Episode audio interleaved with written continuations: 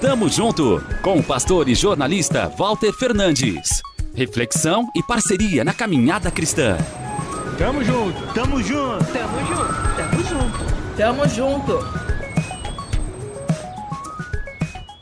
Essas verdes aqui são boas para pegar? Não, tem que abrir, tem que você consegue abrir? Ah, uma vez eu consegui, mas não sei se eu vou conseguir eu essa. Consegui abrir, né? São boas, é, mas eu não consigo abrir. Ah, é. Aqui, ó, outra, ó.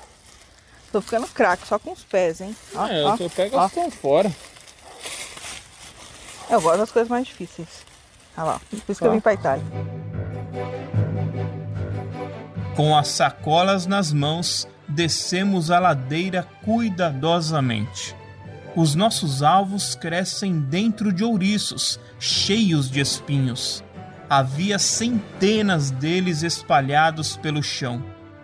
Estava aberta a temporada de colheita de castanhas nas montanhas do norte da Itália. Os frutos são muito apreciados por gente de todo o mundo. Com a chegada das festas de fim de ano, então, a procura aumenta. A nossa amiga Verinha e seu filho Pino já são feras no assunto. Nos ensinaram tudo Afinal, são décadas de experiência. Para tirar as castanhas destas cápsulas naturais sem nos machucarmos, aprendemos que é mais fácil usar um pequeno galho. Além disto, após o recolhimento, é necessário verificar se não há buracos nos frutos. Estes minúsculos furos indicam que algum bichinho comeu a castanha antes de você. Pronto! Ao voltar para casa, basta decidir como consumi-las.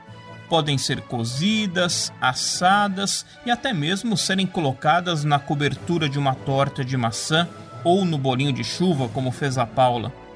Com a barriga cheia, agradeço as preciosas lições dos nossos veteranos de colheita. Sem as dicas deles, a gente correria o risco de se machucar com os espinhos da planta ou poderíamos ficar doentes caso comêssemos um fruto estragado. Na vida, escutar a voz certa nos ajuda a evitar ferimentos e caminhos tortuosos. Um dito muito antigo afirma que o falar é prata e o ouvir é ouro. Que a gente esteja sempre com os ouvidos atentos para podermos seguir em frente, seguros sob a justa orientação. As minhas ovelhas ouvem a minha voz, e eu as conheço, e elas me seguem. João capítulo 10, versículo 27. Tamo junto, avante! Tamo junto com o pastor e jornalista Walter Fernandes. Reflexão e parceria na caminhada cristã.